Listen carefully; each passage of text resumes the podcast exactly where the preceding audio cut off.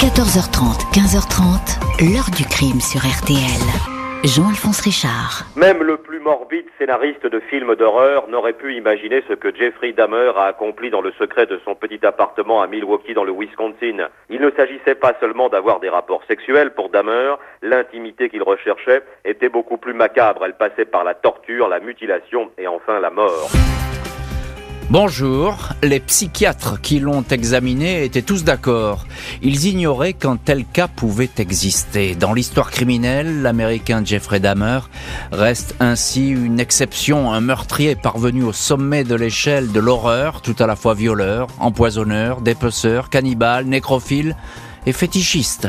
17 jeunes hommes assassinés entre 1978 et 1991 pendant 13 ans. Dahmer va échapper à tous les soupçons, à toutes les enquêtes. Un Américain lambda qui s'exprimait avec ses interlocuteurs de la manière la plus calme, la plus posée qui soit, avant d'entraîner ses victimes dans son sinistre appartement et se métamorphoser ici en criminel absolu. Comment cet homme a-t-il pu tuer et tuer encore sans se faire remarquer? Quel chemin a-t-il suivi pour devenir l'un des pires tueurs en série de l'histoire? Quel sentiment, quelle transe pouvait l'animer quand il partait en chasse? Et qui est-il vraiment? Autant de questions posées aujourd'hui à nos invités dans cette heure du crime. 14h30, 15h30. L'heure du crime sur RTL. Dans l'heure du crime aujourd'hui, la trajectoire de l'un des pires tueurs en série de l'histoire, Jeffrey Dahmer, 17 meurtres uniquement des jeunes hommes. Il vient tout juste d'avoir 18 ans quand il signe son premier forfait à l'été 1978.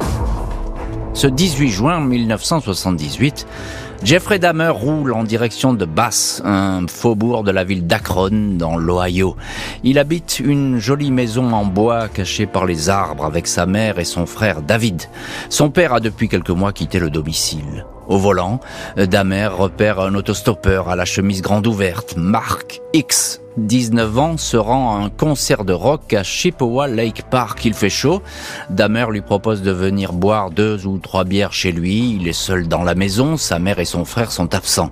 L'autostoppeur n'a aucune raison de se méfier de ce garçon de son âge, poli, souriant, sympathique.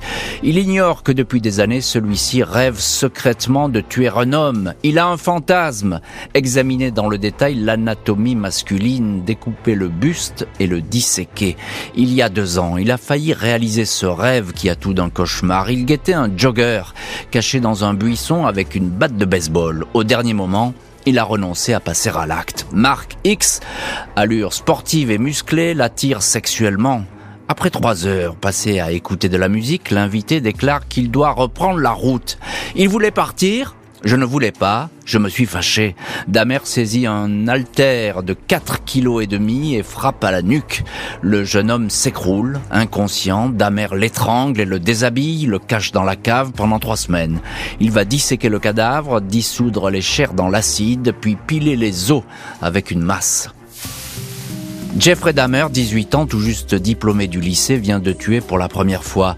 Il enfouit les restes de sa victime derrière la maison et ne va jamais parler à quiconque de cette rencontre. Mark X, porté disparu, ne va pas vraiment être recherché. Dahmer entre à l'université de l'Ohio. Il s'y révèle comme un étudiant médiocre, porté sur la boisson, toujours une bouteille de whisky à portée de main.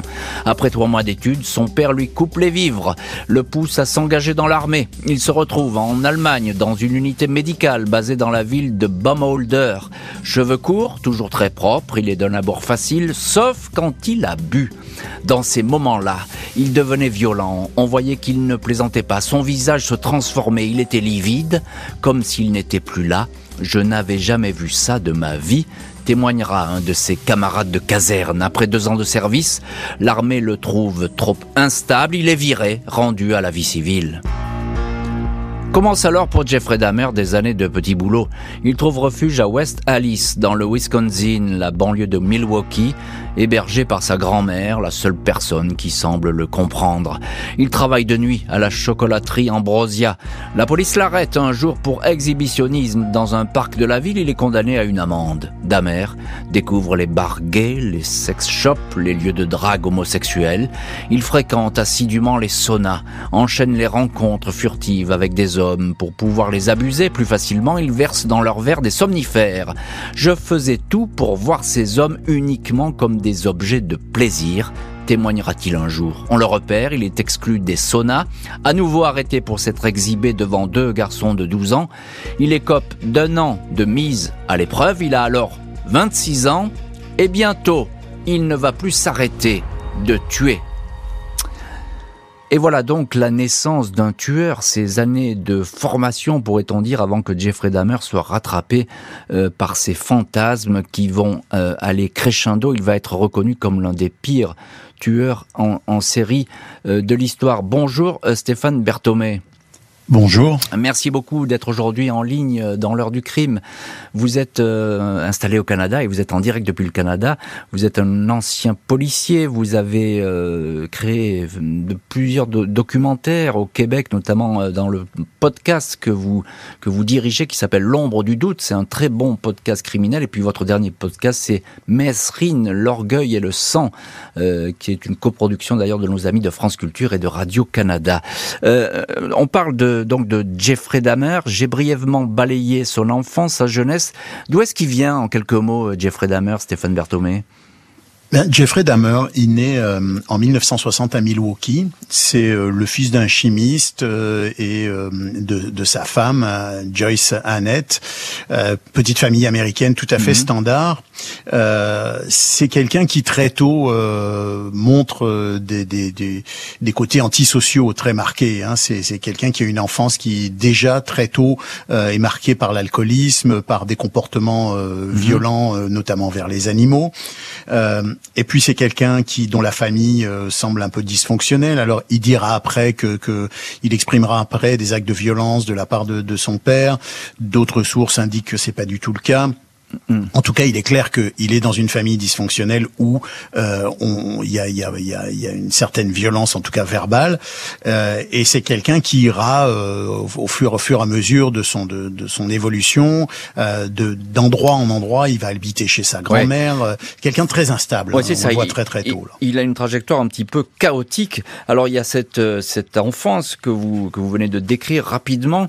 Il y a aussi quelque chose qui est très important chez Damer et qui explique sans doute aussi ses ses, euh, ses obsessions. Euh, il est homosexuel, euh, très clairement, mais ça, il ne veut pas le reconnaître. Hein. Il fait tout pour le cacher et ça va durer pendant des années. Alors, selon selon plusieurs sources, il, est indiqué que, que que Dahmer aurait découvert son homosexualité à son adolescence, autour de ses 13 ans. Faut quand même se replacer dans dans, dans une ville comme Milwaukee, euh, une famille américaine très standard. Donc, euh, euh, il dit qu'il ne pouvait pas en parler à ses parents. Il dit que c'est quelque chose qu'il a dû qu'il a dû garder pour lui. et d'ailleurs, lors lors, du, lors de son procès, il y a un des un des psychologues parce qu'il a été examiné par plusieurs psychologues ou psychiatres qui n'ont pas tous d'ailleurs euh, le, hmm. même euh, le même diagnostic, mais euh, et, et, et on, on, a indiqué ce psychologue-là en question a indiqué que finalement quand il tuait ses victimes, il essayait de tuer la source de son attirance sexuelle. Alors faut faut quand même préciser que Dahmer n'est pas un tueur en série parce qu'il est homosexuel. Bien sûr, bien sûr. Euh, Dahmer est un tueur en série parce qu'il est malade, parce qu'il souffre de, de problématiques de santé mentale euh, de très très grosse importance, et son homosexualité n'est qu'un des éléments de, de, de, son comportement et non pas de sa pathologie. Bien sûr, euh, on est, on est très clair là-dessus, il n'y a aucun doute là-dessus, évidemment. Euh, bonjour Christopher Berry Hello, Mr. Richards. Euh, merci beaucoup vous aussi d'avoir accepté l'invitation de l'heure du crime. Vous êtes criminologue, auteur du livre Inside the Mind of Jeffrey Dahmer, The Cannibal Killer. Dans la tête de Jeffrey Dahmer, le tueur cannibale qui est paru aux éditions des Lib Publishers. Euh, Christopher Berry dit, euh, il est habité très jeune par une obsession. Dahmer, c'est celle des corps et de ce qu'on peut leur faire. Uh, Depuis tout petit, Jeffrey Dahmer a toujours eu une fascination pour les choses mortes, pas nécessairement que pour les corps humains, mais aussi les animaux. Il a disséqué des animaux tués sur la route, par exemple. C'était un garçon très solitaire, un garçon triste qui errait seul dans les bois avec son chien, parce que ses parents se disputaient tout le temps. C'est comme ça qu'il a développé une curiosité malsaine pour les animaux morts. Alors il y a cette mort de l'autostoppeur, on l'a raconté, c'est une mort euh, isolée parce que euh, évidemment on a l'impression qu'il s'arrête là de tuer. Il a tué une fois, il ne va pas recommencer. Um, Après le meurtre, il était en panique. Il a démembré le corps, mais ensuite il ne savait pas quoi en faire et ça a commencé à sentir mauvais. Il a enterré les os dans la propriété, mais quelque chose a comme glissé dans son esprit. Quelque chose de terrible s'est passé dans sa tête et en a fait un tueur. Quand il a réalisé ce qu'il avait fait, il s'est juré de ne plus jamais tuer. Bonjour Émilie Tibatz. Bonjour Jean-Alphonse. Merci beaucoup vous aussi d'avoir accepté l'invitation de l'heure du crime. Vous êtes créateur euh, du créatrice pardon du site tueurensérie.org et auteur du livre Tueur en série au pluriel aux éditions Amazon Media EU. Alors, euh, Émilie Tibatz, on l'a entendu ce que nous disaient Stéphane Berthomé et Christopher Berry dit. Euh, un mot avec vous sur l'alcool, parce que là aussi, c'est, il est, omniprésent chez, Jeffrey Dahmer. il, a besoin presque de l'alcool pour pour tuer, j'ai envie de dire. Alors c'est quelqu'un qui a un gros problème avec l'alcool, effectivement. Il a expliqué lui-même au départ, il buvait énormément pour, euh, bah déjà pour euh, accepter vivre avec son homosexualité, vivre également avec ses fantasmes, parce qu'il a eu des, des fantasmes brutaux, euh, meurtriers assez tôt, hein, dès le début de l'adolescence. Le, le, le, fait aussi, il, travaillait en fait dans comme ouvrier parce qu'il avait, il avait eu son bac, mais il n'a pas fait l'université, c'était pas son truc. Il a toujours trouvé du, du travail parce qu'il était sérieux, en tout cas au début, et puis peu à peu, à force de, de se laisser entraîner par ses fantasmes et ses meurtres, euh, il a été moins sérieux, il arrivait plus souvent en retard, il a fini par être licencié. Mmh. Euh, Stéphane Berthomé, euh, juste un petit mot, il, reprend le, le, le travail, disons, il, a, il, a, il a commis un premier meurtre, mais ensuite on a l'impression qu'il se range finalement, hein, il il, il, met tout ça entre parenthèses et puis il va s'insérer dans une espèce de, de vie sociale établie.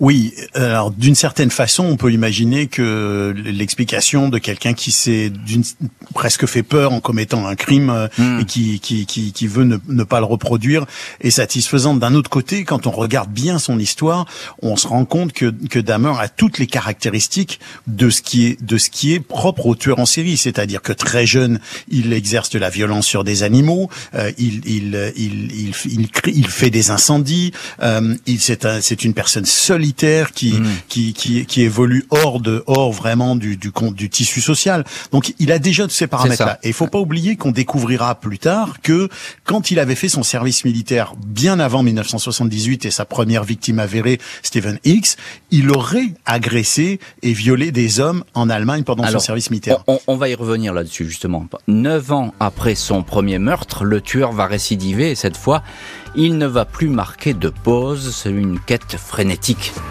20 novembre 1987, Jeffrey Dahmer, 27 ans, rencontre dans un bar le dénommé Steven Tuomi. 25 ans.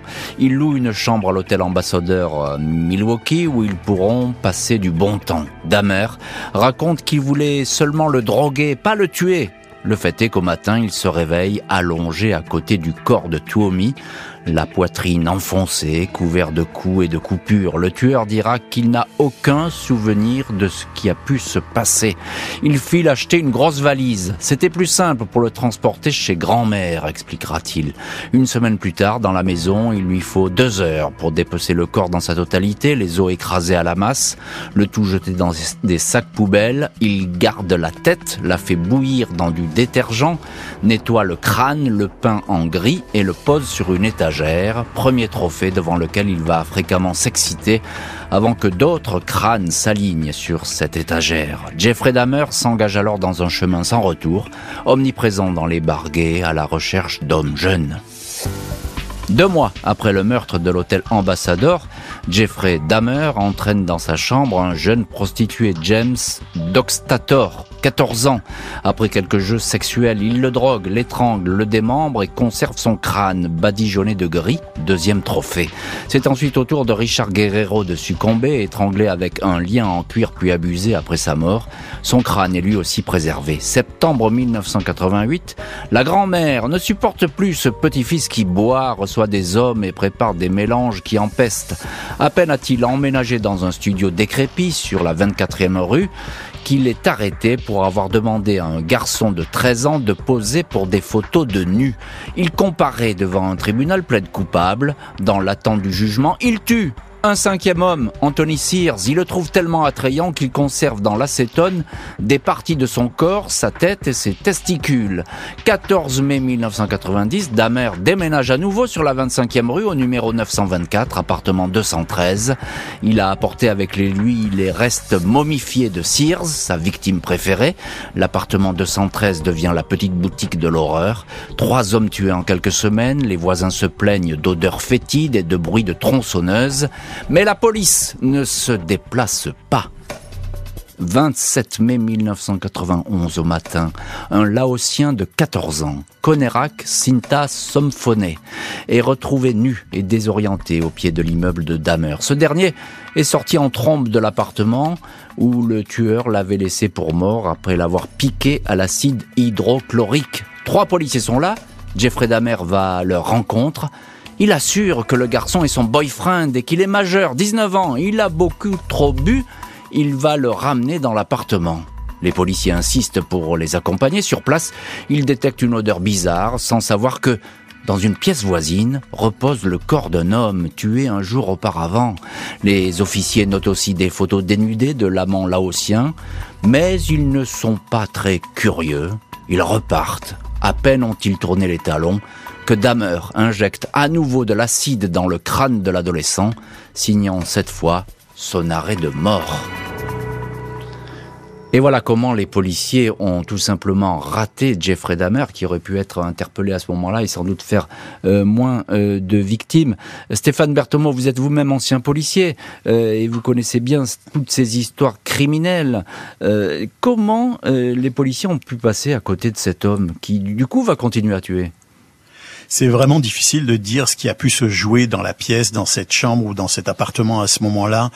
Euh, ça relève beaucoup de, de l'interprétation et de la, du sens policier des hommes qui sont intervenus. Hmm. D'abord, je présume que qu'on a plus euh, affaire à des patrouilleurs, donc des policiers hmm. qui sont pas des enquêteurs, qui sont rentrés dans l'appartement. Euh, D'une part, d'autre part, faut faut se replacer dans les années 90. De la part des policiers, il y a un certain laxisme. Euh, c'est pas une honte que de le dire aujourd'hui. On le sait très bien euh, vis-à-vis vis des affaires qui touchaient le milieu homosexuel. Euh, il y a peu de sensibilité euh, au, à, ce type d'affaires et, et, à ces victimes-là. Donc, euh, il est fort possible qu'il y ait eu vraiment une conjonction d'éléments et puis euh, peut-être tout simplement le fait qu'ils ne voulaient pas perdre leur temps à s'intéresser à quelque chose qui, qui leur semblait peut-être très peu suspect. Manque de flair, manque de manque de sens policier. Euh, il aurait suffi de, de, de, taper le nom de Jeffrey Dahmer dans, dans, le fichier pour se rendre compte que on avait affaire avec quelqu'un qui avait un passé criminel. Donc, et, et, et, ce que malheureusement. Vous dites, et ce que vous dites très bien, Stéphane Berthomé, c'est que c'est un manque d'intérêt aussi euh, flagrant euh, de la part de ces policiers qui se disent, bah, après tout, c'est une espèce de, d'embrouille entre deux amants, on va les laisser euh, ensemble comme ça, ça, ça suffit bien. Émilie Tibatz, on, on, entend ce que dit Stéphane Berthomé, mais ça prouve aussi qu'il a de, de l'aplomb d'amer, parce qu'il fait face aux policiers, et puis il leur raconte des cracks, il leur raconte une histoire, il n'est pas idiot, il a une vraie force de, de persuasion, ce bonhomme sans, sans être particulièrement euh, avoir une prestance ou quoi que ce soit, Damer, il paraissait très normal. Euh, mhm. C'était quelqu'un qui ne s'affolait pas. Euh, il est pas arrivé en disant oh mon dieu, mon dieu, mon dieu. Oh bah alors, Conera, qu'est-ce que t'as fait mhm. Il a, il a vraiment fait passer les choses pour voilà une dispute entre deux amants. oh non, mais vous inquiétez pas, vous embêtez pas, vous avez mieux à faire. vous inquiétez pas, je vais m'occuper de lui. Très calme, très posé. Il était blanc, blond aux yeux bleus. Mhm. et c'est ça qui a, qui a convaincu les policiers que bon, ils n'allaient pas s'embêter avec des, des, des, histoires comme ça et qu'il mhm. valait mieux qu'ils s'en aillent. Alors effectivement, voilà, donc euh, en tout cas, il passe à côté de, de Dahmer. Ces policiers, Christopher Berry auteur d'un euh, d'un livre sur euh, Jeffrey Dahmer, le tueur cannibale, c'est votre titre. Euh, il a fait de cette ville, Milwaukee, euh, son terrain de chasse. Ça va être l'épicentre de l'affaire Dahmer, cette ville de Milwaukee. Et ici, il agit comme un prédateur. Yes,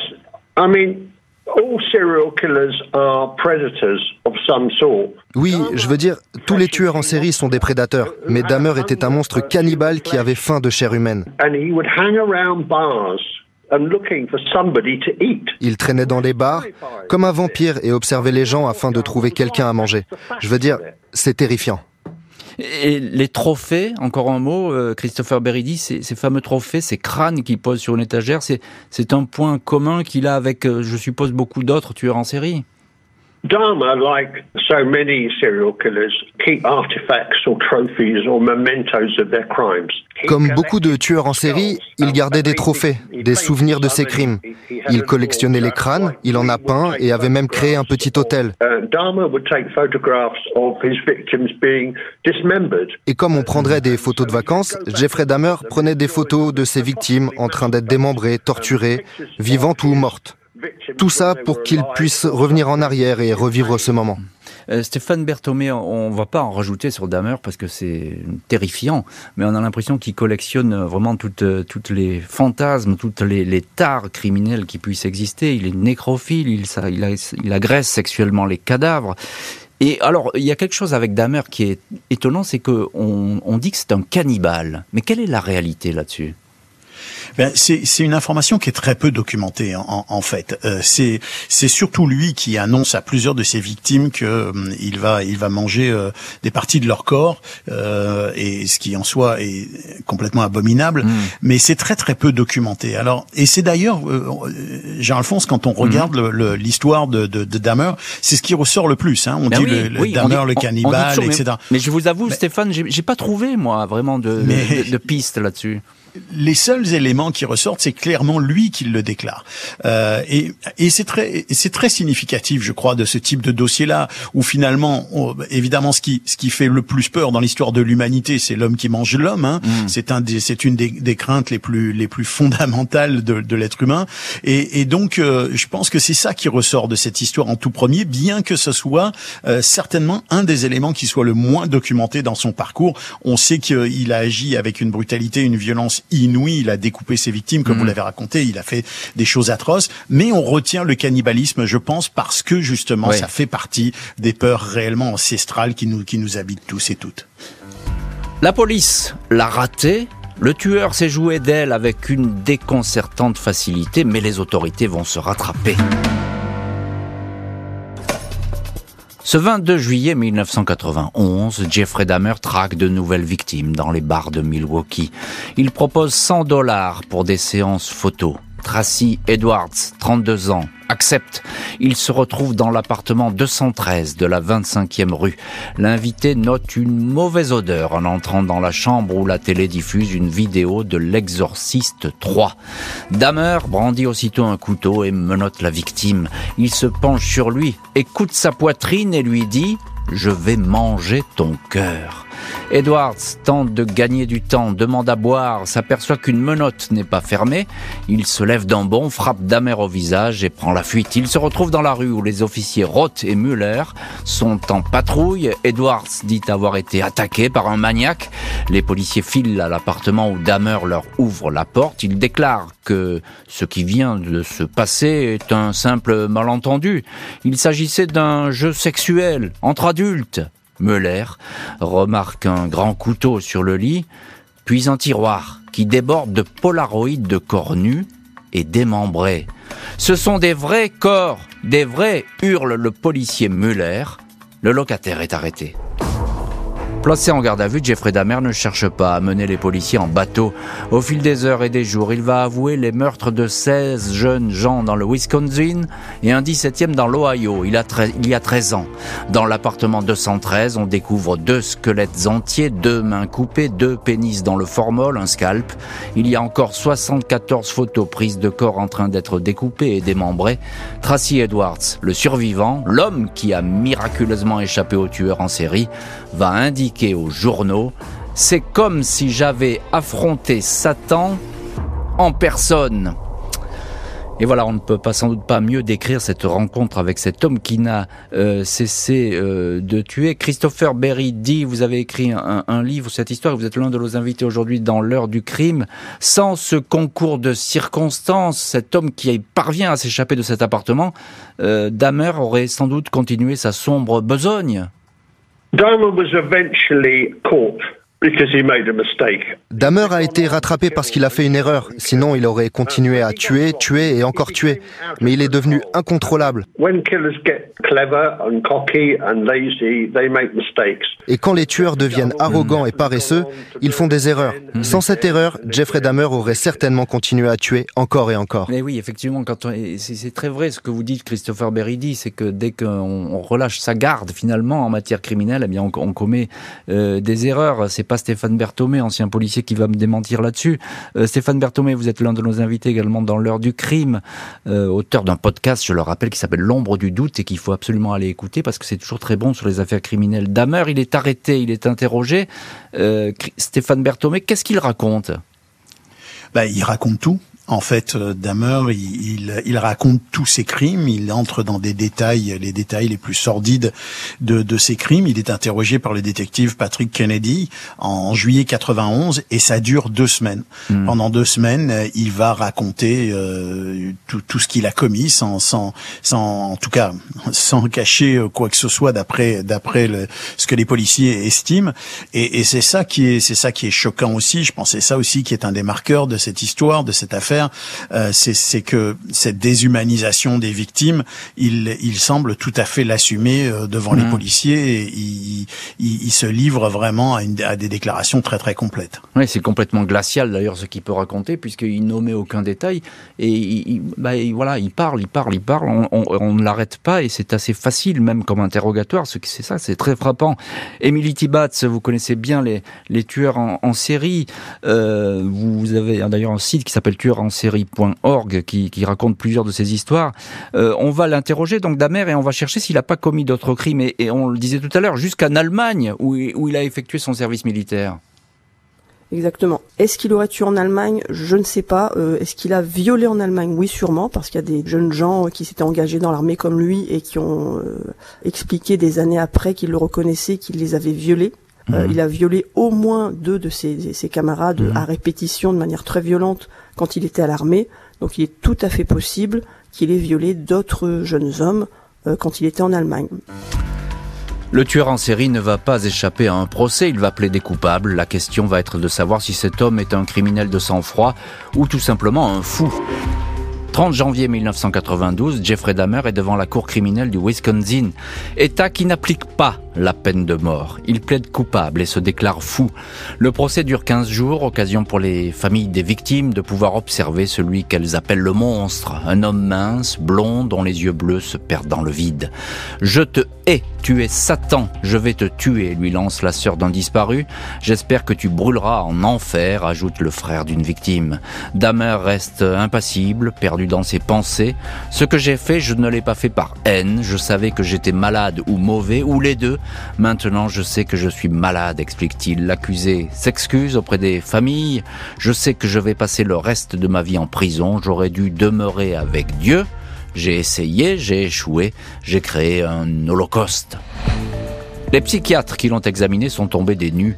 C'est un cas unique dans toute ma carrière. Je n'ai jamais vu ou entendu parler de quelqu'un qui soit à la fois cannibale et nécrophage, dit un docteur. L'un de ses confrères affirme que Jeffrey Dahmer ne rentre dans aucune case connue. Il n'est compréhensible dans aucun contexte humain, affirme le praticien. Jeffrey Dahmer est finalement considéré comme saint de corps et d'esprit par le jury. Il est décidé de le mettre définitivement hors d'état de nuire. Il écope au total de 936 ans de prison.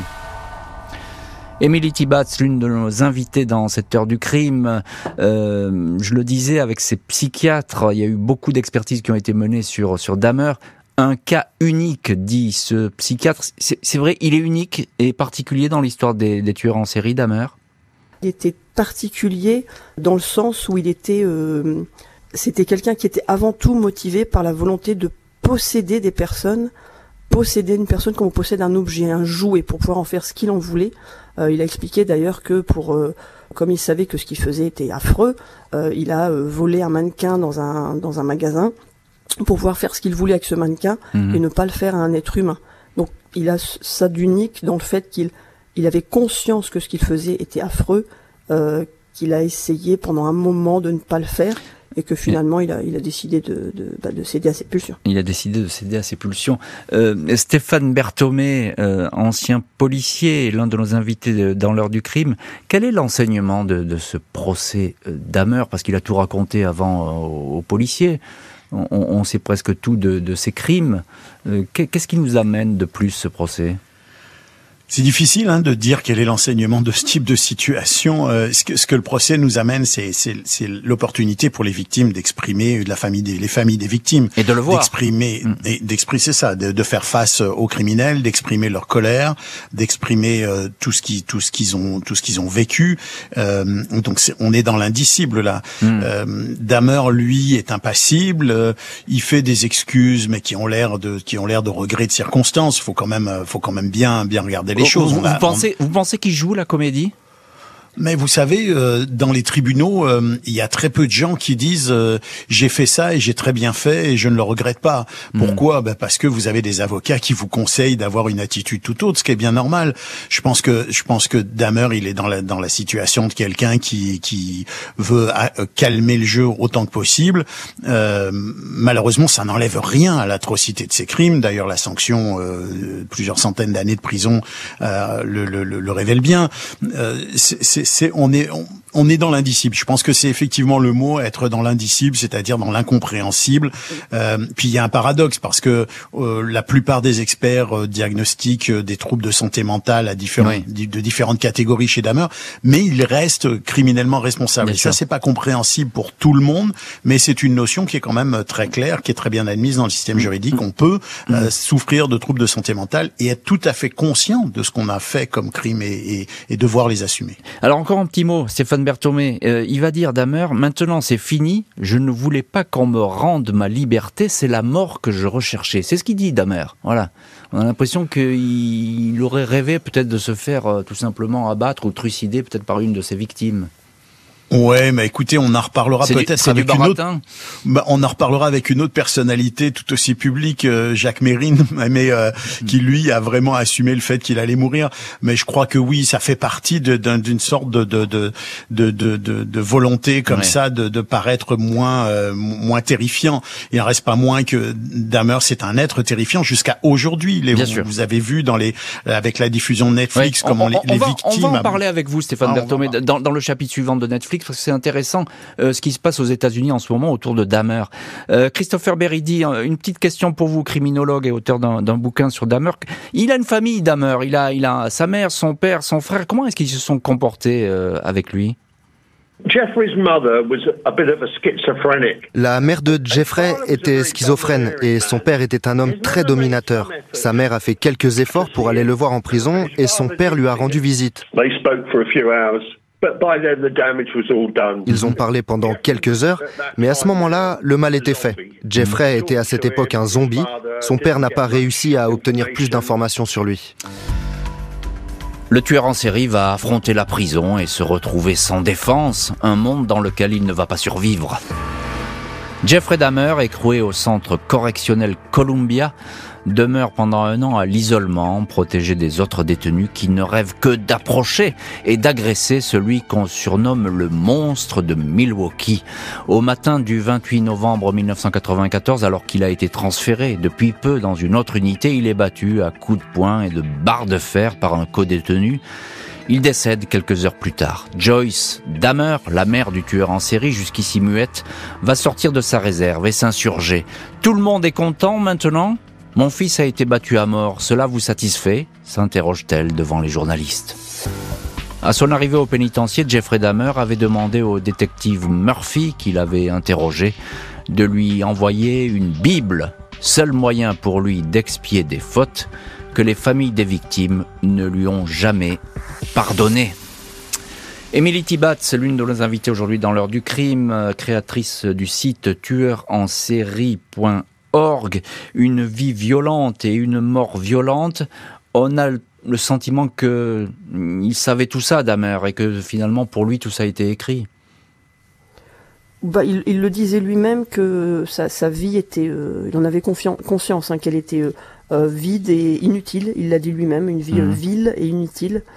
au début, on l'avait séparé des autres détenus pour sa propre sécurité, et il a lui-même demandé à être euh, remis au milieu des, détenus alors qu'il savait qu'il était dans une prison de haute sécurité où il risquait d'être agressé mmh. euh, parce qu'il était homosexuel, parce qu'il était tueur en série, parce que tout un tas de raisons. Donc je dirais pas qu'il a cherché à se faire tuer, mmh. mais en tout cas il a il, savait, oui, il savait sûrement que ça allait très mal terminer pour lui. Christopher Beridi, euh, autre invité dans l'heure du crime, criminologue, auteur du livre Inside the Mind of Jeffrey Dahmer, The Cannibal Killer, le tueur cannibale, euh, qui est paru aux éditions des Lib Publishers. Euh, une vie violente, on le disait avec Emily Tibbetts. En quoi ce cas Dahmer, il reste aujourd'hui exceptionnel? Quiconque tue 17 jeunes garçons représente le mal, c'est terrible. Je veux dire, Jeffrey Dahmer est comme un cauchemar de Stephen King devenu réalité. Il est l'un des pires tueurs en série de tous les temps, mais la culture américaine semble profiter de ça et l'instrumentalise. Euh, Stéphane Berthomé, euh, vous, alors vous avez un, site, un podcast qui s'appelle L'ombre du doute et vous connaissez bien ces histoires criminelles. Vous êtes euh, ancien policier. ce que dit Christopher Berry dit est, très intéressant. Il dit c'est c'est ce serait le cauchemar de Stephen King, c'est dire euh, si, l'ampleur que prend Dahmer. Et aux États-Unis, euh, il y a cette série euh, sur Dahmer qui vient de sortir sur Netflix, qu'on peut voir d'ailleurs en France, et qui fait vraiment polémique parce qu'on le présente sous un jour qui n'est pas finalement totalement effrayant. Ce qui fait, ce qui fait surtout débat, c'est, c'est et, les victimes, les familles des victimes euh, sont tout à fait fondées à poser des questions comme ça et, et, et même à, à, être choquées.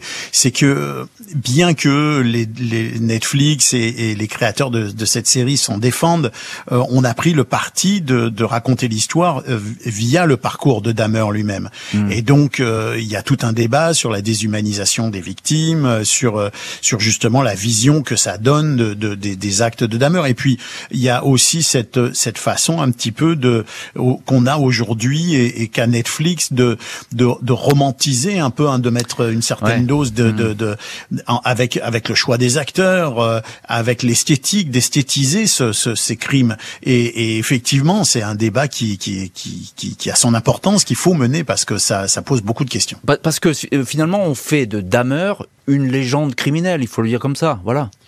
Oui, tout à fait, tout à fait, et et on et on, on fait la, la moins la place euh, à ces victimes parce que et, et, et, aussi on questionne moins le système. C'est que vous disiez tout à l'heure, Jean-Alphonse, que euh, il a été condamné pour ses crimes. Moi, je vous expliquais qu'il a avoué ses crimes, mais il y a très certainement, comme dans le parcours de beaucoup de tueurs en série, d'autres crimes qui n'ont pas été trouvés hmm. par la police. Oui, on, il faut. On, parlait de l'Allemagne, hein, c'est vous qui l'avez évoqué. Exact. Puis Damer, il faut le rappeler, il n'a pas été arrêté parce que la police police a enquêté sur 16 crimes et qu'elle est finalement remontée à, l'auteur de ces crimes. Il a été arrêté parce que l'une de ses victimes a réussi à aller chercher la police. Tout à fait. Donc, il y a, y, a, y a dans le regard qu'on porte sur ces affaires-là des angles morts qui sont qui sont effectivement euh, qui, questionnables. Alors c'est un, un, des accès. Bon là évidemment euh, la question ne se pose même pas avec Damer. Euh, il a fait des choses euh, épouvantables et plus horribles qui soient. Est-ce qu'on peut dire qu'il y a beaucoup d'intelligence chez lui, intelligence criminelle évidemment, mais est-ce qu'il est malin, Damer? Moi, je ne suis pas capable de vous dire euh, si si on a affaire à un individu dont le quotient intellectuel est très supérieur à la moyenne et donc qui a une intelligence euh, qui, qui, qui, lui permet de, de, passer à travers les mailles du filet. J'ai l'impression que si on se replace dans le contexte des années 90, on est face à une police qui est peu intéressée euh, aux crimes qui touchent les, certaines communautés, notamment les communautés euh, LGBT+. Mmh. Euh, et, et et, et, en même temps, on le voit, le nombre de victimes de Dahmer sont, sont des gens qui sont mm. racisés, donc euh, ça aussi, ça vient ajouter au contexte. Mm. Donc, euh, est-ce que euh, est-ce que c'est Damer qui a été supérieurement intelligent ou est-ce que malheureusement le système lui a laissé un champ de manœuvre très très large? J'aurais tendance à, aller vers la deuxième option. Et on va rester donc sur cette interrogation. Merci beaucoup Stéphane Berthomé, Christopher Beridi et Émilie Tibats d'avoir été les invités aujourd'hui de l'heure du crime. Merci à l'équipe de l'émission, Justine Vignot, Marie Bossard à la préparation, Boris Pirédu à la réalisation. L'heure du crime, présenté par Jean-Alphonse Richard sur RTL.